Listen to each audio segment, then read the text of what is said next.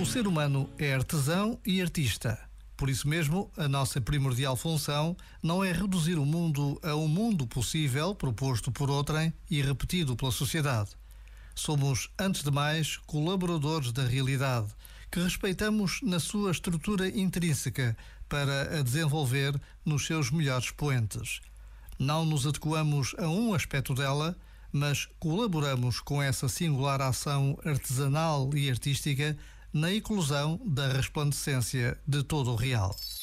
Este momento está disponível em podcast no site e na app.